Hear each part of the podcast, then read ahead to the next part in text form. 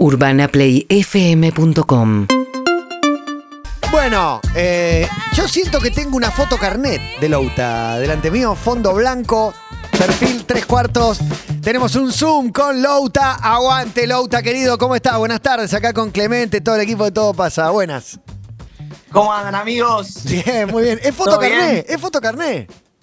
Fotito carné de una. Yo soy medio, medio foto carné. Ah, excelente. ¿Cómo salís en tu foto carnet? Quiero eh, un reporte de foto de pasaporte, foto de documento, el contraste con foto de perfil en redes sociales y alguna otra foto carnet que tenga Louta.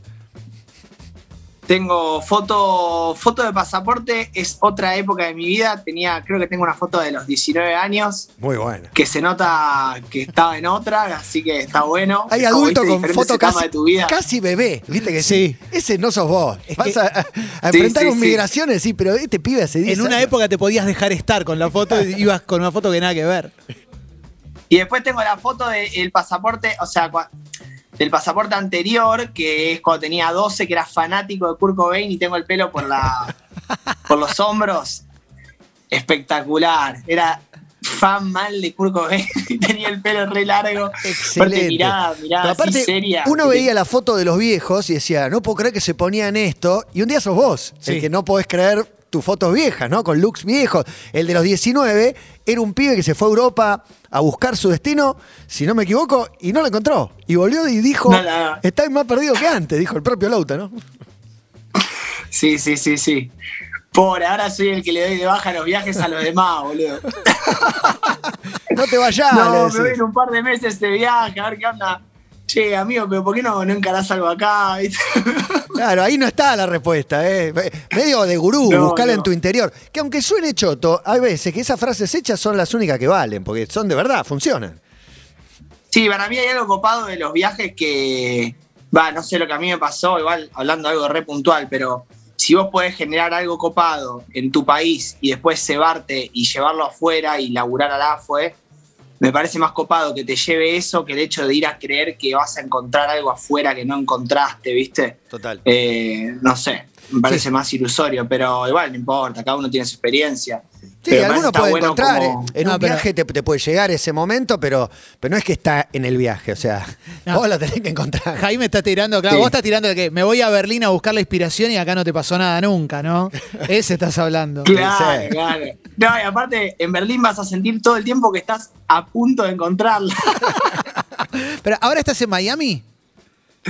Ahora estoy en Miami, vine a grabar acá eh, unas canciones y unas cosas. Y así que, que sí, bueno, No, onda, algo bueno, está pasando ahí. Algo está pasando. Y a disfrutar. Yo, yo anduve por- a- al margen de que llegás, y es un flash, porque llegás con el barbijo, no, cuidado, cuidado, y al toque ve que no lo usa nadie, que allá es otro planeta total. Pero al margen te lo decía porque, nada, sé que estuviste con Rafa Arcaute y que, que Duki, que Bizarrat, que Tini, no sé cuáles están más cerca, menos cerca, pero se armó como una comunidad, algo está pasando ahí. No, todo lo que nombraste bastante, muy cerca, sí, la mejor. Eh, y sí, estu- estuvimos ahí bastante ahí.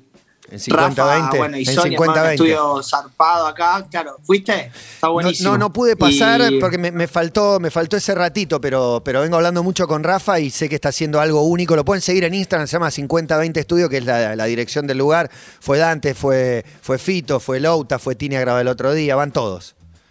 Sí, sí, tremendo.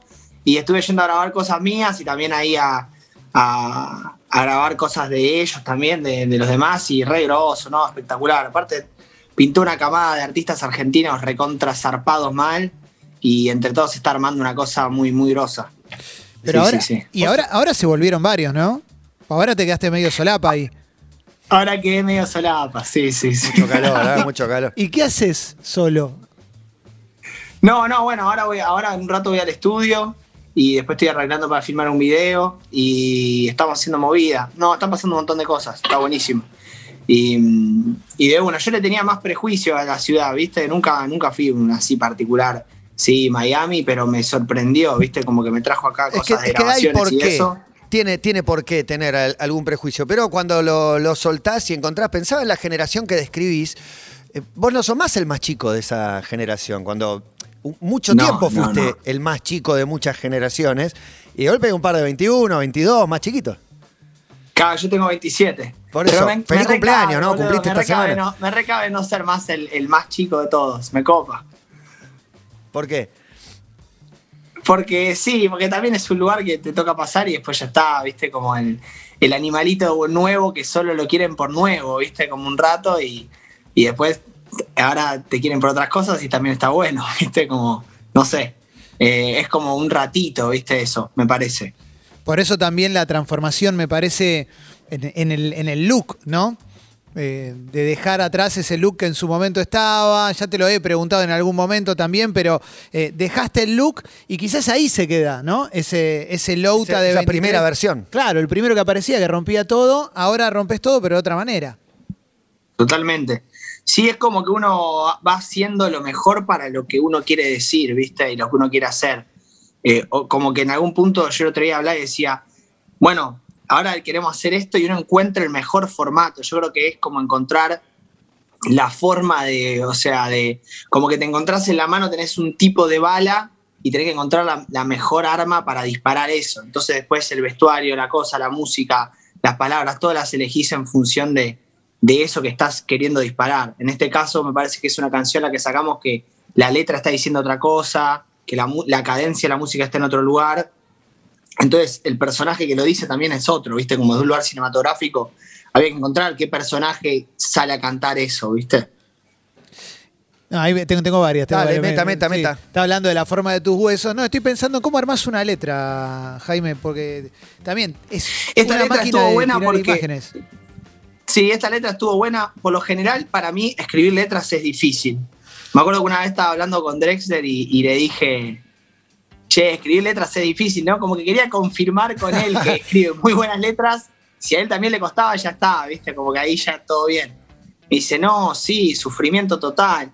Y, y le digo, che, ¿y alguna? Y, y- y te quedas mucho escribiendo las letras, le dedicas mucho tiempo. No, sí, me dice, por ahí varios días, me quedo hasta las 6 de la mañana con una, con una viste, el chabón me...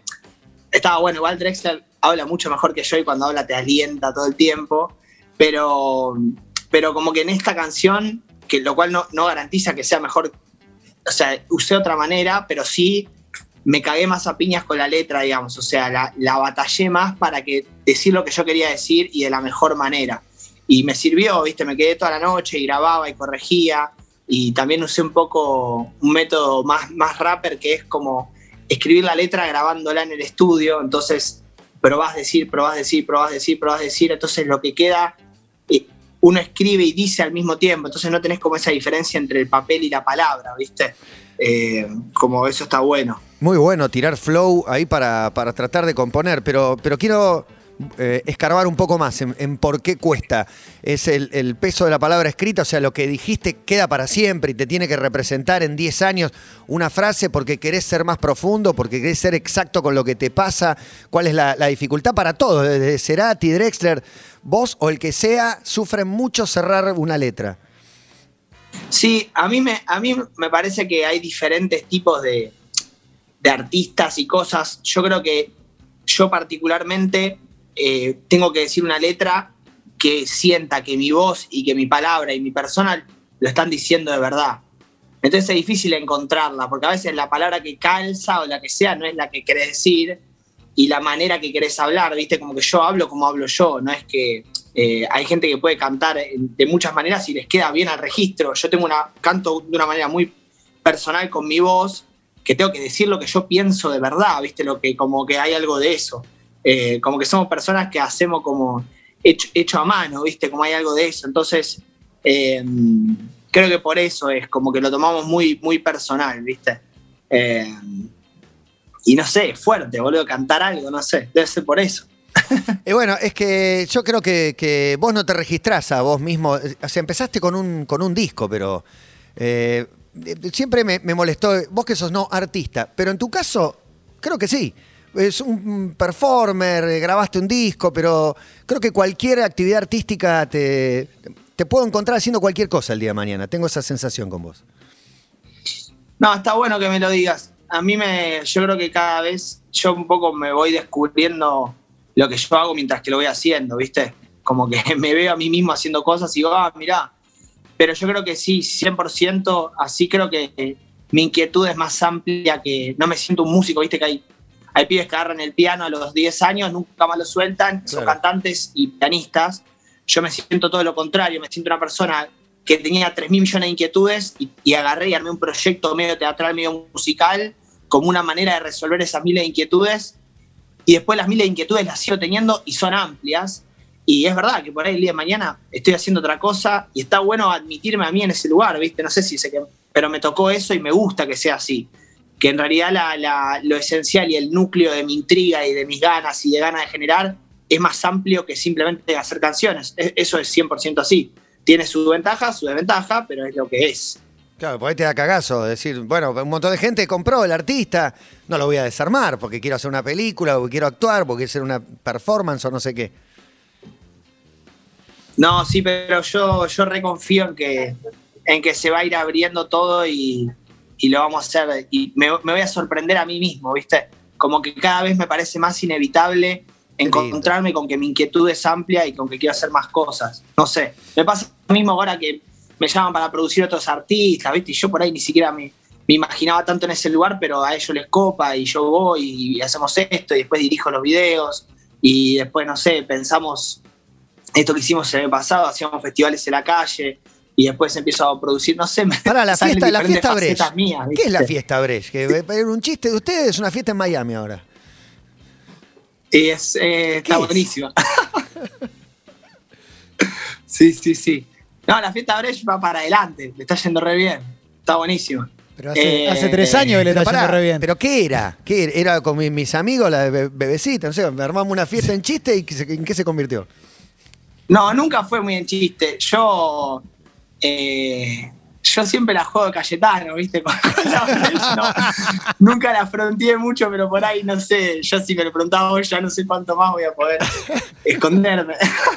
No, pero escúchame, es como la anécdota cuando fueron a lo de Sorín con Caetano Veloz, una vez que lo contaste, ya está, ahora ya contame más, quiero entender qué es, que yo me la perdí. Eh, no, la Brecht es una fiesta que, que sí, que empezamos a hacer en, en 2016.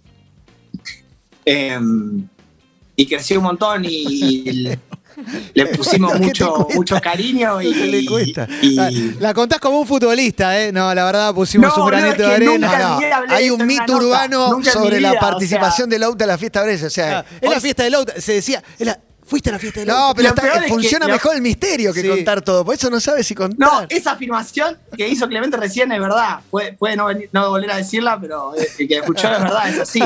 Pero, pero está oculto, por ahí ya, ya se va a saber, no lo sé. Por ahí mañana sale en revista noticias, ¿viste?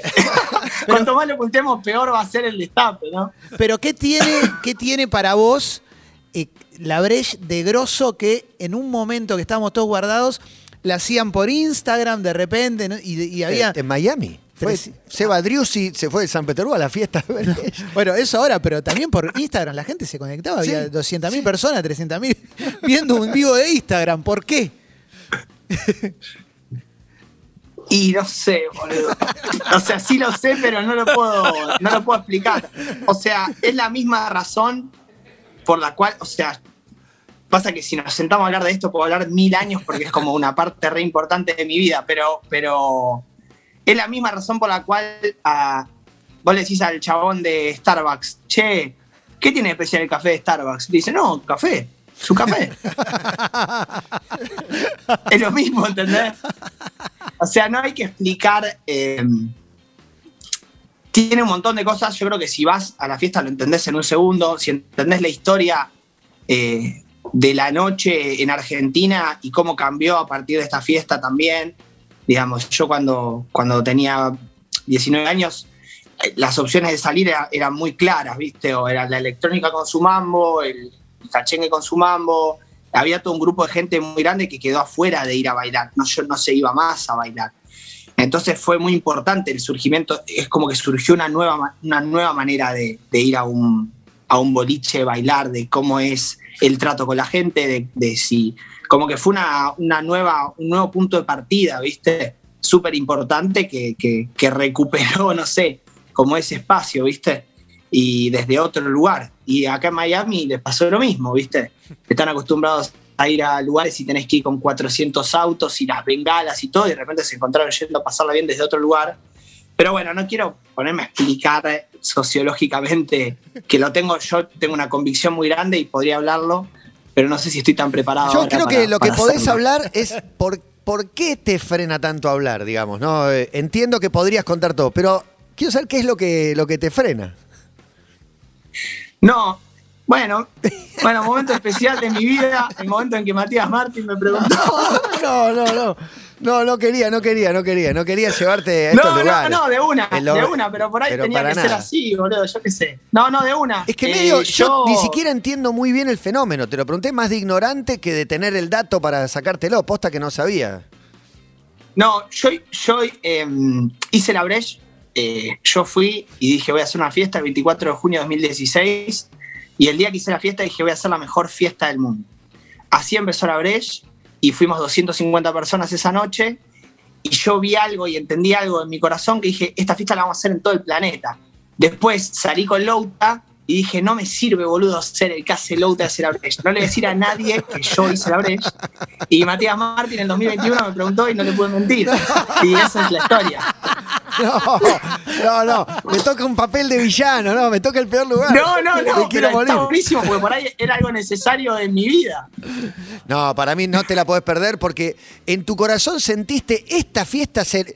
Es, mi, es mi, mi legado, no sé, como es mi regalo para el mundo. O sea, una fiesta donde nos tratemos de otra manera, donde tampoco termino de entender qué pasa ahí adentro cuando entre. No, No, y Rafa, Rafa Arcaute acá me agarra y me dice, Jaime, dejate de hinchar las bolas. Hacete cargo. Decí que vos sos el de la Breche, que sos el de Louta, que haces cosas. Vamos, Rafa, querido. Jaime. Pero para ponerlo Sí, a Rafa, sí, hablemos con Rafa, que él nos va a contar la verdad. Y, y nada, así que ahora se destapó la verdad y, y ya está. Y, el, y, el, y empezaste a pensar en cómo va a ser tu próximo show acá cuando se pueda, con público, pensando en lo que eran tus espectáculos, porque la verdad que tus espectáculos, me imagino que lo que te planteaste con, con la Breche, en algún momento te lo planteaste con Louta también, digo, por eso, por eso eran lo que eran, la burbuja, todo, el ahora resignificada. Claro. Pero bueno, ahora haces un show de nuevo, ¿ya lo estás pensando? Eh, ¿Querés cortar, Jaime? No, no, lo matamos. Yo Te querés matar. Es el peor nota, Jaime. La Se peor nota sabía, eh, se sabía, quédate tranquilo no, que se la sabía. mejor, la mejor, la mejor, la mejor no, la mejor no. No, no, de verdad, de verdad me, me, me, me pone contento. No, de verdad, de verdad, no le digo joder.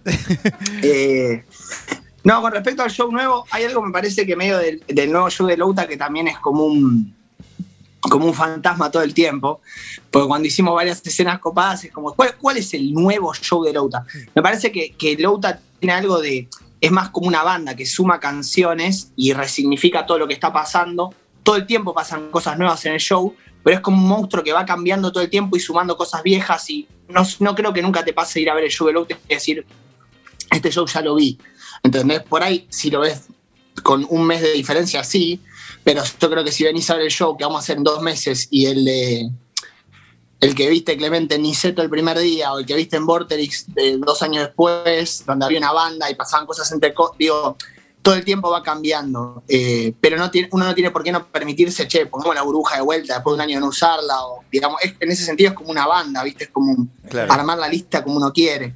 Eh, pero sí, estamos pensando un montón de cosas nuevas, eh, a mí me, me, me conecto con diferentes cosas, como estos personajes, o más así, o más asá. Y, y aparte está bueno porque ahora que, que se va a volver a tocar, como que tuvimos un tiempo de pensar cosas que estamos diagramando y, bueno. y también lo que me dan ganas es un poco de llevar el show este que hicimos por todo el planeta, ¿viste? O sea, a mí me- yo creo que quiero hacer el show de Louta que lo vean los japoneses, que, Es que lo ya vean un los poco lo chinos, que hiciste, lo eh, lo hiciste. Estamos hablando con Louta, que, que no está en el país, porque cuando fuiste a Barcelona al, al Messi Cirque, tuviste dos fechas en Barcelona, tuviste en Madrid, no me acuerdo dónde, pero un poco yo te sentí cebado, arengando, no se pierdan esto, o sea, y, y de hecho lo estaba haciendo en Europa, o sea, un poco giraste. Sí, un poco giré, pero también me dan ganas de que me pongan en lugares, viste, de jugar de visitante. Pues yo creo que el show de Louta como que tiene algo humanamente grosso y, no, sin tirarme flores, pero como que está pensado desde un lugar para alguien hasta que no conoce las canciones, ¿viste? Y ahí me de hacer un show que lo pongan en Lollapalooza de Berlín a las 6 de la tarde y termina toda la gente gritando el meñadito, el meñadito. Viste, como que hay algo que, que tiene universal el show, que quiero que, que trascienda también las canciones. Como que estén las dos cosas, ¿viste? Ahí ahora hice una canción con estribillo que la están pasando en la radio y que, y que a la gente le encanta en Argentina y está espectacular. Y también me da ganas de, ser, de hacer un bicho que lo pongas en cualquier lugar del mundo y que la gente hable el idioma que hable, pasen cosas que lo emocionen humanamente Me encanta eso. y que el día de mañana por ahí ni siquiera soy yo el que se para ahí en el escenario, como darle mil formas, ¿viste? No, me Eh, encanta cómo que comunicás estoy diciendo. y las mil maneras de comunicar. De hecho, voy a, a la vuelta de casa, Sonia Williams, me dice, ah, ese que usó Lauta, ah, ese vino Lauta el otro día. Siempre tiene algún disfraz nuevo que, que usó Lauta. El de las flores la rompió. El de las flores, El de el de las flores de Sonia, sí, Le mandamos un abrazo ahí a Sonia. Genia, Que genia. siempre la vuelvo loca. Sí, La vuelvo sí, me loca. ¿Te dijo? No, pero con amor, sí es lo máximo. Eso es lo máximo. Eso, eso de, de- los debe conocer aparte, te deben conocer de que tenés un año aparte, porque la, cuestión performática está en tu vida desde siempre. Y otra cosa que está desde siempre, que te lo quiero preguntar si no funciona como presión, es esto de, de- ser original. O sea, eh, pa- pareciera que siempre vas a ser original. No sé cuánto te pesa la idea de ser original o nada, ¿no? Porque hay mucho artista que un poco se reversiona a sí mismo durante 20 años de su carrera y vos tenés el, Bowie adentro, ¿no? De siempre distinto. ¿Sabes? Igual que no me pasa para nada de, de querer ser original. O sea, no. O sea, me, todo lo que hago eh, es más, me parece, el esfuerzo que hago por llevarlo para un lado, más que, que sea para todos, que para llevarlo para el lado raro. ¿Se entiende? Sí. O sea, es como que, viste, cuando le pegas al arco y, y, no sé, viste, te solés pasar, entonces el jugador empieza a, a pegarle, no sé, no sé cómo decirlo, pero como que mi tendencia es irme a lo, a lo muy raro. Entonces mi laburo es más llevarlo a, che, ¿cómo decimos esto pero que lo entiendan todos, viste? O, o cómo conectarme más con la gente. Nunca me, me genera el esfuerzo de hagámoslo re raro, re original, viste. No, no, no. Eh, no, no, no. De hecho, muchas veces digo cosas que para mí son como re tranca y, che, re flashero, ¿no? Como rarísimo esto. Digo, pero pará, qué raro, boludo, viste, como que me... No tengo muy, el, termómetro lo tengo medio raro, viste. Por eso a, veces cuando voy a producir a otros artistas digo, che, boludo, la puta madre. Por ahí lo va a hacer algo re raro que le- lo recago, ¿viste? Por ahí como que... eh, y nada, me pasa eso. Bueno, eh, está bien, jugátela lo más raro, ponéselo a otro. Total, no pasa nada. No, Que- y no No, vale- pero yo hacía música antes, hacía música con, con, con maquinitas para, para las clases de danza de mi vieja, esa era música rarísima, agarraba, ampliaba todo, recontra deforme, ¿viste? Y, y en un momento dije, che, vamos a hacer canciones para que, para que escuchen mis amigos, como que todo mi proceso fue más para ese lado, que no es que hacía canciones con la que, che, le voy a sumar un cinte que queda más raro, ¿entendés? Como que todo mi proceso Claro. fue siempre es cómo llevar, cómo conectarme con las personas, ¿viste? De hecho, la E- forma de tus huesos es re pop. Sí, es no, re pop. super pop y súper redondito. Es re pop. Le- Creo que te he preguntado alguna vez por, eh, por tu vieja, por, por tu viejo, porque, porque son mi generación y los conozco. Nunca te pregunté por tu tío. Eh, un Diego Frenkel te mira las canciones, te, no sé, algún comentario. Sí, no, mi tío me fue el primero que me metió en el estudio.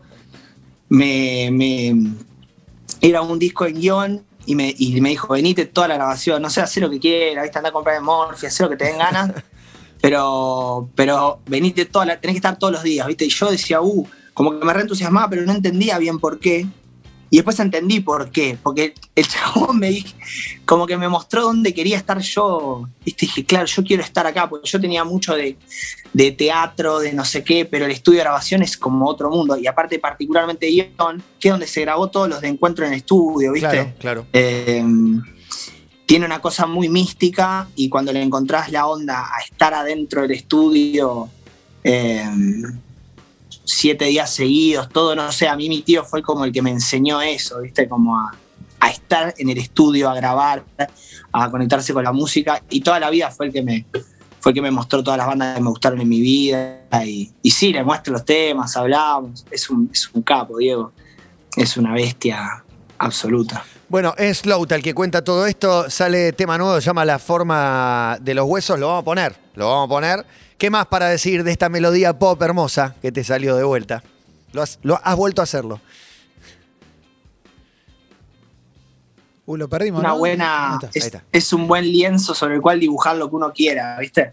Me parece que está bueno, como el formato de la canción, para poner. Después la letra, como que tiene otras cosas, ¿viste? Como apoyarse en la canción y después dibujar lo que uno quiera arriba, me parece. Está, está piola eso. Gracias, Louta. Abrazo grande. Saludo a Rafa, que estés muy bien. Nos veremos a la vuelta. Te pido mil dis por el momento, Brecht. No, no, no, al revés, al revés. Siempre a Te favor, liberaste. siempre a ¿Pero es tuya? No, arranca- No, no, no, no, basta, basta, basta, basta. UrbanaPlayFM.com